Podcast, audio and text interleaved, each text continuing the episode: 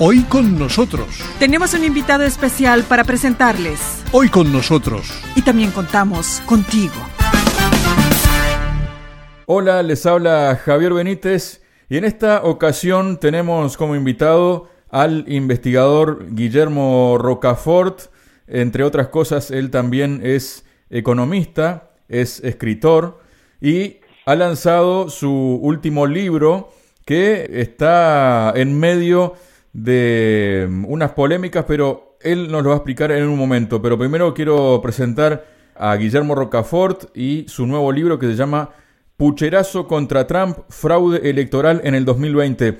Para aquella audiencia de Latinoamérica que no está acostumbrada al término pucherazo, pucherazo significa fraude que consiste en alterar el resultado de unas elecciones mediante cualquier tipo de manipulación en el recuento de los votos emitidos. Guillermo, bienvenido a Radio Sputnik. ¿Cómo estás? Muy bien, muchísimas gracias Javier por la entrevista y la posibilidad que me das de hablar pues para el mundo hispano, el mundo latino y por supuesto también el mundo ruso. Así que un placer estar con usted y con sus oyentes de su prestigioso medio de comunicación. Guillermo, ¿qué es Pucherazo contra Trump, fraude electoral en el 2020? Bueno, Javier, es un libro que es una realmente es una compilación, una recopilación de artículos que he ido publicando desde la fecha de las elecciones, a primeros de noviembre del 2020, artículos digitales de los cuales yo soy el autor exclusivo y que he ido publicando en los digitales más prestigiosos de España, como por ejemplo Confianza, que es el digital jurídico referencia pues del mundo de las leyes en España, jueces, magistrados, abogados, fiscales, etcétera, y otro gran medio e histórico digital en España que es el Confidencial Digital. Bueno, entonces, bueno, llegó un momento, sobre todo a raíz, yo este libro lo compilé, vamos a decirlo, rápidamente, sobre todo a raíz del asalto al Capitolio, ¿no? El 6 de enero, porque me impresionó, me impresionó mucho todo lo que sucedió y lo que todavía no sabemos. Y entonces el día siguiente ya estaba y lo colgué en Amazon, en una cuenta que yo tengo desde hace ya cinco años y donde tengo otros libros de los que soy autor sobre historia de España medieval y renacentista, ¿no? Y bueno, pues eh, realmente lo colgué con el precio mínimo que me exige Amazon y con idea de, pues, de darle difusión, porque creo que hay que combatir el relato, sobre todo los más media, las redes sociales al particular y sobre todo para dar al lector un punto de vista distinto y además académico porque yo lo que hago es me baso en informes que se llaman de integridad electoral que ha hecho la Universidad de Harvard pues cada dos años, ¿no? En las elecciones legislativas y luego cada cuatro en las presidenciales. Entonces, realmente es un estudio, vamos a decir, casi científico lo que he realizado, ¿no? Entonces, ¿cuál es mi sorpresa? Que empiezo a, notar por movimientos por parte de Amazon, problemas. En un primer momento me preguntan, ¿no? Sobre todo relacionados con temas de autoría, ¿no? De propiedad intelectual, de derechos, lo que se llaman derechos de autor. Yo soy abogado y eso pues eh, piloto un poco, ¿no? Entonces yo eh, enseguidamente les respondí en un informe muy extenso y, explicándoles así a grosso modo, diciéndoles, oiga, estos artículos son míos y yo lo que he hecho simplemente como propietario de esa obra intelectual es compilarlo y sintetizarlo en este libro. Y bueno, y ahí se quedó la cosa durante una semana. Y cuando es mi sorpresa cuando veo que el libro pues es, como dicen ellos, bloqueado, ¿no? Entonces ya ahí es cuando de alguna forma ellos alegan razones de propiedad intelectual y razones de contenido. Yo deduzco de todo esto que es pues una censura, ¿no? Lo estamos viendo en otras empresas tecnológicas estadounidenses como hay un monopolio informativo dirigido pues a proteger como sea o a blanquear, vamos a decir así, la victoria de Biden, ¿no? Luego, sin yo contestar a esa censura, porque bueno, me quedé en estado de shock, naturalmente, porque entiendo que la propiedad o el derecho, vamos a decir, de la libertad de expresión es un derecho básico en los regímenes occidentales y, por lo tanto, sentir que esto es un ataque furibundo a esa libertad de expresión y, por lo tanto, socava nuestro régimen jurídico básico, me quedo en estado de shock. Entonces, bueno, pues hay una reacción furibunda por parte de muchos tuiteros en el sentido de censurar a Amazon y Amazon de modo propio restablece el libro. Bueno, pues ahí la situación, pero luego ya lo que ha hecho Amazon es dar otro giro más, otra vuelta de tuerca, como decimos en España, y lo que ha hecho ha sido bloquearme temporalmente la cuenta sin alegar motivos y además yo entiendo que esa censura ya no viene ni siquiera detrás hay una persona sino está el propio algoritmo porque yo creo que nos encontramos ya en censuras de, provocadas por las propias máquinas que están programadas por los hombres con lo cual es una situación casi todavía más preocupante que sea un algoritmo el que decida el destino en parte de la humanidad. Y en este caso concreto pues de mi cuenta en Amazon que es una cuenta de, libros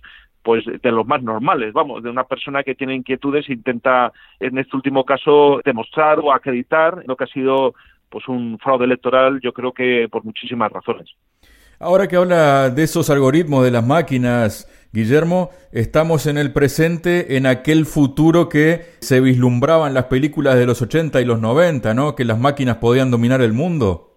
Correcto, como por ejemplo la famosa película de Arnold Schwarzenegger, la de Terminator, ¿no? Donde se ve que empieza todo con esa gran lucha entre las máquinas y los hombres, las máquinas creadas por los hombres que luego se emancipan y dirigen el destino de la humanidad, ¿no? Yo creo que han creado una bestia con todas estas cuestiones algorítmicas que están determinando, yo creo de forma muy negativa entre el destino de la humanidad porque las máquinas no pueden mandar sobre los hombres y en este caso pues lo están aplicando en cuestiones como sobre todo derechos fundamentales. ¿Quién iba a decir a los padres de la patria estadounidense que el derecho básico o libertad fundamental de pensamiento o libertad de expresión fuera a ser controlado por las máquinas. Es verdaderamente incomprensible, con lo cual al final nos deja muy mala posición y abre unas incertidumbres en el futuro verdaderamente preocupantes. Yo creo que no debe ser el logaritmo quien marque cuestiones jurídicas tan esenciales para la humanidad, porque las máquinas están para servir a los hombres, no al revés.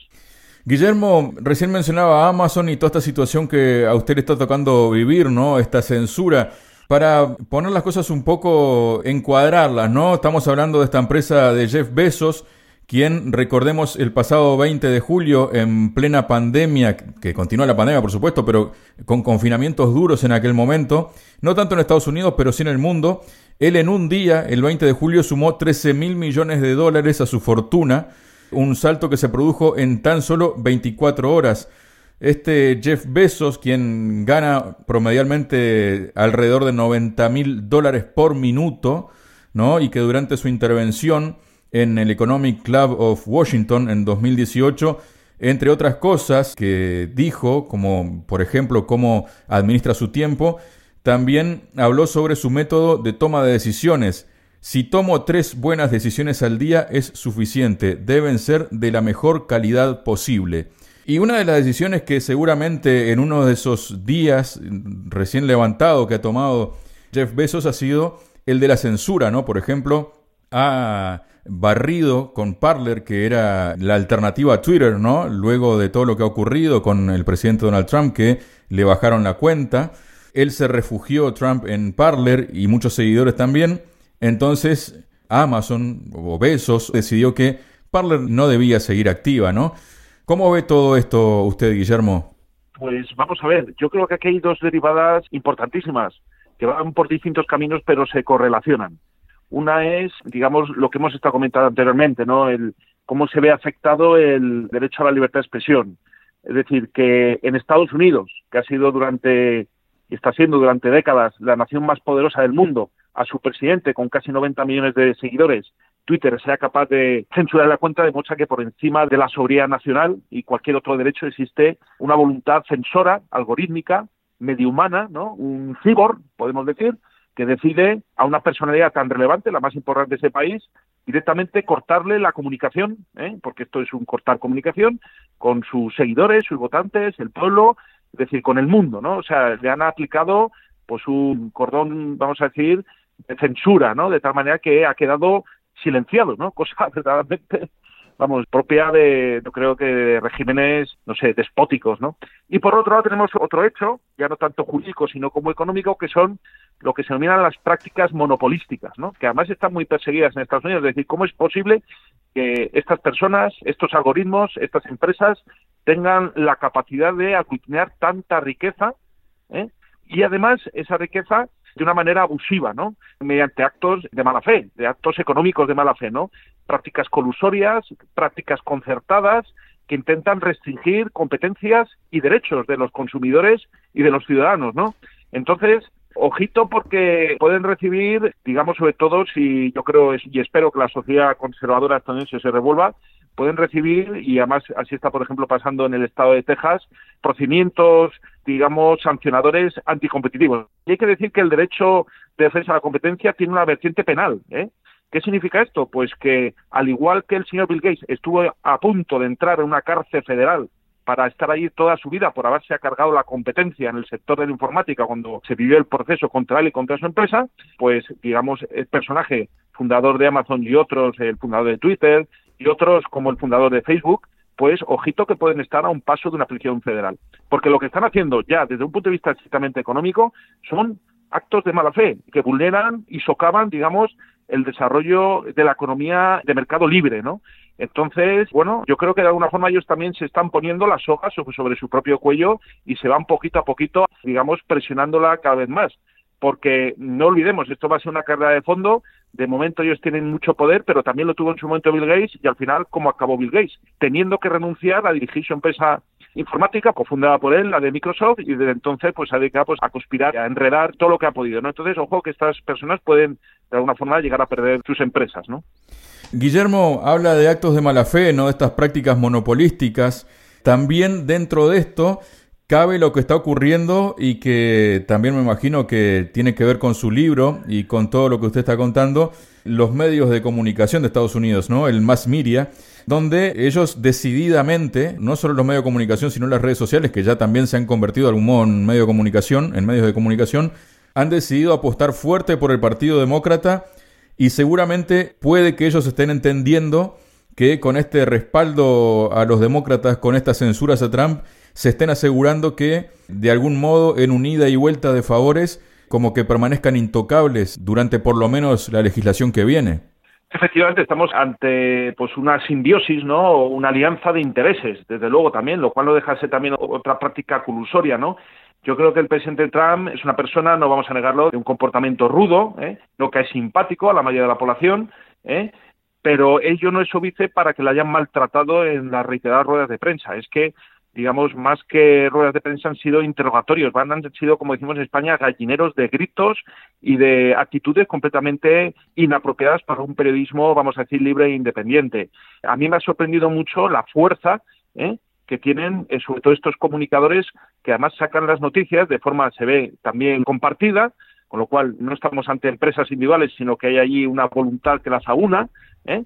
y luego la agresividad de sus comentarios, de tal manera que, lógicamente, cualquier fake news porque hay que decir que el 90% de lo que han dicho sobre el presidente de Trump es, como él dice, mentira, pero como lo han replicado entre ellos a través de sus cuentas en Twitter, de tal manera que han creado una gran tensión. ¿eh? Habría que señalar que efectivamente esa violencia de la que se le acusa al presidente Trump, ¿eh? y tampoco vamos a negar que el presidente Trump el 6 de enero cargó mucho las cintas y apostó muy fuerte, ¿no? Y es cierto, ¿no? Y realmente eso es una realidad, ¿no? Él no es el responsable de la violencia, pero ese día apostó fuerte, pues como en una partida de cartas hay personas o en negocios personas como él que, apuestan fuerte. Pero desde luego, si analizamos la violencia en términos de medios de comunicación de los grandes más medios estadounidenses, es también para hacérselo mirar, ¿eh? Porque realmente y no hay que olvidar lo que han sido los meses previos a las elecciones, eh, la violencia de los eh, Black Lives Matter, de los antifas y cómo han estado siendo jaleadas esas violencias por parte del Partido Demócrata simplemente negándola, porque negar la violencia es contemporizar con ella, desde luego, eso es indudable, hasta el punto de que ahora mismo el presidente electo Biden decía que el movimiento antifa era una idea, le hemos visto a él arrodillado pues ante un fenómeno o un hecho policial lamentable como fue la muerte de una persona en un procedimiento de, detención, ¿no? Pero se ha solidarizado con esas reacciones tan, tan hostiles, ¿no? Entonces, bueno, yo creo que lo que necesitaría ahora mismo Estados Unidos, como cualquier otro país en esa situación, porque puede estar en un proceso de fraccionamiento o de integración, lo que necesita ese país es sosiego, tranquilidad y mesura, pero es que, digamos, si vemos cómo está actuando el Partido Demócrata con el impeachment y la vigésimo quinta enmienda, eh, si vemos cómo están actuando los medios de comunicación mayoritarios que son demócratas, vemos que hay una violencia contenida y además hasta el extremo de que a los propios congresistas republicanos que han apoyado lo que es el desafío a los resultados electorales están siendo expulsados, perseguidos, laminados. Entonces, bueno, vamos a ver, un medio de comunicación está para buscar la verdad de una forma independiente y de una forma objetiva. Y realmente, durante todo el proceso electoral, yo no he visto a ninguno de estos medios, como el Washington Post o el New York Times, analizando, investigando lo que son pruebas evidentes de que haya habido un pucherazo ya sean las máquinas de dominio, ya sean las maletas llenas de votos que sacan debajo de las mesas, ya analizando el voto de los muertos, o cómo de alguna forma el padrón está inflado, o cómo hay cientos de miles de votos más que de votantes, es que no han investigado absolutamente nada. Se han dedicado a defender a su candidato, ¿no? Entonces, bueno, yo creo que esto hace también una profunda reflexión en cualquier sociedad, hasta el punto de que tomemos conciencia de que hasta qué punto los medios de comunicación, en vez de servir a la verdad, están sirviendo a sus propios intereses económicos y al poder emergente, que en este caso es el mundialismo, ¿no? Que representa Biden. Tal vez, Guillermo, el botón de la muestra de todo esto que está ocurriendo sea el caso de John Sullivan, a quien se lo ha visto en ese asalto al Capitolio. Él adujo que estaba ahí para documentar la situación, que además presuntamente fue quien grabó la muerte de la veterana de la Fuerza Aérea, John Sullivan, que su hermano aparentemente estaría trabajando para que, digamos, él no continúe con todo esto, que él es un miembro antifa de los Black Lives Matter, ¿no? Bueno, la verdad es que el asalto al Capitolio requiere un análisis muy, muy en profundidad. Es decir, Estados Unidos vive en un estado de permanente violencia, ¿no? No han sido unas elecciones normales, ¿no? Esa es la tercera manifestación que hizo el presidente Trump o organizaron sus partidarios en Washington. Hubo dos anteriores. ¿eh? En la primera, a los eh, partidarios de Trump fueron agredidos por las noches por esas bandas de violentos antifas, hasta el punto de que familias enteras fueron eh, maltratadas y vejadas, niños pequeños, mujeres, ¿eh? por parte de esas bandas radicales del Partido Demócrata. En la segunda manifestación o segunda concentración ya hubo un enfrentamiento de, vamos a decir, de tú a tú entre esas bandas y luego pues el grupo duro de los protranques son los Proud Boys. El hecho es que en esa tercera concentración y el asalto al Capitolio hay cosas que requieren un análisis en profundidad. La primera de todas es la poca defensa policial. Además, que corresponde a la máxima autoridad del Capitolio, que en ese caso era Nancy Pelosi. Parecía ver que en algún momento es la propia policía la que dirige. Hay mucha gente, hay mucha gente que se opone a la violencia. De hecho, hay enfrentamientos entre partidarios de Trump y los que están con la porra rompiendo las puertas, lo cual denota que no es una manifestación a lo antifa donde se ve que la violencia es compartida entre todos. Ahí se ve que hay división. Y luego hay un momento pues de pánico, vamos a decirlo así, o de contagio popular en el cual, bueno, pues la gente mayoritariamente se anima a entrar dentro, pero entran como casi en una visita turística, se hacen fotos, o sea, no se rompen los cuadros, no se prenden fuego como habría pasado, por ejemplo, en una manifestación antifa. Eso sí, también hay episodios violentos verdaderamente desafortunados y además con elementos próximos al Partido Demócrata, ¿no? esa la pregunta que había que hacerse es. ¿A quién ha beneficiado eso? Lógicamente ha beneficiado al Partido Demócrata, porque automáticamente se restauró digamos, en las sesiones tanto del Capitolio de Representantes como del Senado y fueron rechazadas en un tiempo récord las objeciones por parte de los pocos republicanos que quisieron seguir en esa situación. En todo eso, pues parece que ha habido varios muertos, pero de luego una muerte que es muy impresionante, la de esta veterana de las Fuerzas Armadas, 14 años en la Fuerza Aérea estadounidense, 14 operaciones internacionales en países de alto riesgo, o sea, el prototipo de una gran patriota que realmente, por lo que hemos visto en televisión, según ha quedado grabado, ha sido pues ejecutada. O sea, un acto de violencia totalmente desproporcionada. Es un tiro a quemarropa en la garganta. Con lo cual, al final, la situación que queda es de muchas dudas, muchas interrogantes y sobre todo que ahora parece que el asalto al Capitolio, sinceramente, y lo digo de forma objetiva, a quien ha beneficiado ha sido al propio Biden, ¿no? Y una estigmatización, ¿no?, de los que legítimamente y pacíficamente se estaban manifestando ese día frente al Capitolio. Conclusión, pues que es la maniobra de inteligencia perfecta, no solamente neutraliza al presidente Trump, sino que además estigmatiza a sus votantes. ¿Qué es lo que pasa allí? Pues que las cosas no son tan fáciles, o sea, ya hay más de 70 millones de votantes de Trump que por lo que se ve en las últimas encuestas se reafirman en sus posiciones. Es más, a los 10 republicanos que han aprobado el impeachment en la Cámara de Representantes contra el presidente Trump, pues están siendo ya laminados por sus bases. Quiere decir esto que la base del Partido Republicano se va a enrocar en su posición pro Trump, lo cual demuestra que la partida no está finalizada. ¿eh? y habrá que estar muy atento. Mi consejo, que baje la violencia, que baje la tensión, pero desde luego no solamente tiene que bajar por parte de determinados partidos de presidente Trump, sino también por parte de los demócratas y, por supuesto, de los medios de comunicación y no nos olvidemos del algoritmo, que también está ahí enredando y generando violencia. Guillermo, el mundo ha sido testigo durante décadas y décadas de esas intentonas de exportación de democracia que ha hecho Estados Unidos, los casos más recientes podrían ser, por ejemplo, los de Libia o de Irak. Ya los resultados están a la vista de todo lo que está ocurriendo, ¿no? ¿En qué posición deja todo esto lo que está ocurriendo ahora a la democracia de Estados Unidos?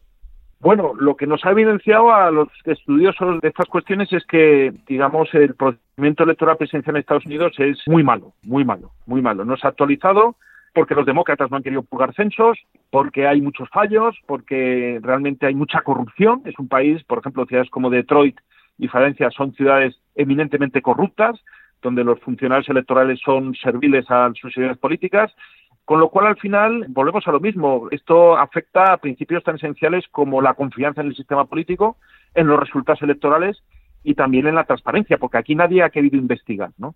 Entonces, realmente, intentar exportar este modelo a otros países pues a mí sinceramente me produce un cierto reparo, porque yo lo que quiero es que haya procedimientos electorales que sean limpios y transparentes. Y ya estamos viendo en España cómo se dan casos de que también está habiendo pucherazos. O sea, que realmente es una práctica que, lo queramos o no, en estos regímenes que se autodefinen como vanguardistas democráticos, las cosas no son tan limpias como parecen, ¿no? A mí lo que me llama la atención es que con un presidente como ha sido el presidente Trump, que insisto, es que una persona de rudos modales, que no suele caer bien a la gente y tal, cómo habiendo sido un presidente que no ha generado, digamos, ninguna gran guerra como otros países, sino que ha repatriado soldados, ha reposicionado la estrategia de su país, ha apostado por la reindustrialización y el incremento de las rentas de sus trabajadores, ¿no? Lo que es un neoproteccionismo, cómo haya tenido, digamos, este resultado electoral, es lo que realmente no me cuadra. O sea, realmente estaba casi cantada su renovación, pero pareciese que se han dado una serie de factores, unos naturales y otros provocados, para que eso no, no se lleva a cabo. Sinceramente, no creo que haya sido su mandato un mandato, digamos, en el que la paz internacional haya estado, digamos, seriamente en entredicho, sino todo lo contrario. Creo que sus relaciones han sido interesantes y por lo menos novedosas. Ha dado otro cambio a esa política internacional y, bueno, ya veremos el presidente Biden. Recuerdo, por ejemplo, me lo pasó un hermano argentino, como Biden fue uno de los mayores promotores de la guerra de las Malvinas, en el sentido de atacar a los argentinos y promover el contraataque inglés, ¿no? En vez de dar una solución pacífica, ¿no? Entonces, el historial como vicepresidente de eh, del vicepresidente Biden a las órdenes de Obama, ya sabemos lo que ha sido el gobierno de Obama en términos de desestabilización internacional ¿no? y muchos escándalos internacionales. Entonces, realmente creo que también está ahí en jaque la credibilidad del sistema político. Entonces, quiero decir desde ahora habrá cada vez más voces, vamos a decir, prestigiosas en el mundo e independientes que digan, ojo, que tú no tienes ahora mismo el prestigio ni la capacidad moral de imponerme a mí una solución democrática cuando tú no has investigado como debías haber investigado lo que a juicio de muchos es un pucherazo como, como una catedral de grande. Pucherazo contra Trump, fraude electoral en el 2020. ¿Cómo puede hacer la gente para acercarse a su libro, Guillermo? Bueno, yo como me lo, lo ha medio censurado Amazon yo lo que lo he puesto es accesible en Dropbox y en otro hosting gratuito. Tengo los enlaces en mi cuenta en Twitter para que el que quiera se lo descargue gratuitamente porque aquí ya no se trata de un interés pecuniario que nunca he tenido, sino de compartir unas investigaciones como se comparte pues un descubrimiento científico, ¿no? Para que luego en última instancia, digamos, sea el propio lector el que saque sus conclusiones. Habrá gente que dirá que el profesor Rocafort está chiflado y hay otras personas que dirán, oiga, aquí hay datos que me parecen muy interesantes que requieren ser analizados. Es decir, hay que crear entornos de compartir conocimiento y compartir investigaciones. Como no se ha investigado en profundidad, yo lo he hecho de un punto de vista académico y lo que quiero es que los lectores, ya sean rusos, chinos o hispanoamericanos, lo investiguen por su cuenta y cotejen los datos y vean realmente, como demuestro en mi libro, cómo los cinco estados en disputa, que son Georgia, Wisconsin, Michigan, Pensilvania y Arizona, como esos cinco estados son los estados que tenían unos indicadores de peor integridad electoral, es decir, eran el caldo de cultivo para llevar a cabo el pucherazo que se dio. Esa es mi tesis y me baso en datos científicos que además basados en encuestas que ha realizado la prestigiosa Universidad de Harvard. Entonces, si uno ve, por ejemplo, que Georgia en las elecciones del 2018 tenía menos de una evaluación de 50 sobre 100, decía, estaba suspendida como un lugar de integridad electoral, pues claro, es decir, que haya ganado Biden en Georgia a Trump por 11.000 votos, con ese caos electoral, pues lógicamente a mí hace pensar que es un caldo cultivo ideal para llevar a cabo ese pucherazo, ¿no? Entonces, es realmente lo que aporta mi libro fundamentalmente, un análisis de esos datos de Harvard para que el lector coteje esos indicadores. Pues la verdad es que se valoran cuestiones muy interesantes, como por ejemplo la calidad de las leyes electorales, la confianza en los resultados, la influencia de los medios de comunicación, la financiación del proceso electoral, que es otra cuestión capital, el tema de la integridad del padrón electoral, el tema del voto por correo, o sea, es que realmente es muy interesante y ahí ya podrá el lector decir, oiga, es que, por ejemplo, las autoridades electorales de Georgia en el año 2018 tienen un suspenso, tienen un 3 sobre 10. ¿Qué significa eso? Pues claro, ahora comprendemos cómo el secretario de Estado de Georgia, siendo republicano, ha sido capaz de filtrar una conversación privada con el presidente de los Estados Unidos, al Washington Post, que es el enemigo número uno del presidente Trump, ¿no? Entonces, claro, es que están suspendidos, no tienen credibilidad electoral las autoridades que han certificado esos resultados que son o la falta de auditorías, por ejemplo, o de cotejo de firmas, o por qué, por ejemplo, la Corte Suprema no ha investigado digamos, ese pleito que interpusieron veintitantos estados republicanos poniendo en duda los resultados en los cinco estados en disputa. Todos son estas son interrogantes que requieren un análisis por parte del ciudadano, porque el ciudadano se tiene que conformar su propio criterio y dejarse de estar influido por el algoritmo de las redes sociales y por los intereses, vamos a decir, económicos de los grandes medios de comunicación, que habrá que ver quiénes son los propietarios, habrá que ver otra de las cuestiones cuál es el papel de los fondos buitre digamos, o fondos especulativos en la administración Biden, que son los que más le han financiado y son los principales asesores económicos del gobierno Biden, son ejecutivos de BlackRock. Es que esas son las cuestiones que tiene que saber el lector, ¿eh? el oyente, el ciudadano, y no dejarse llevar por la mala prensa que ha tenido el presidente Trump. En ocasiones, hay que reconocer, también alimentada por su forma de ser. Pero es que eso son cuestiones artificiales. Lo que hay es a la esencia, al fondo de los temas y bajo mi punto de vista es un pucherazo como una catedral. Yo creo que es un pucherazo que va a marcar una época, desde luego. Guillermo Rocafort, investigador, economista, periodista, muchísimas gracias por su presencia este día junto a nosotros en Radio Sputnik. Muchísimas gracias a ustedes.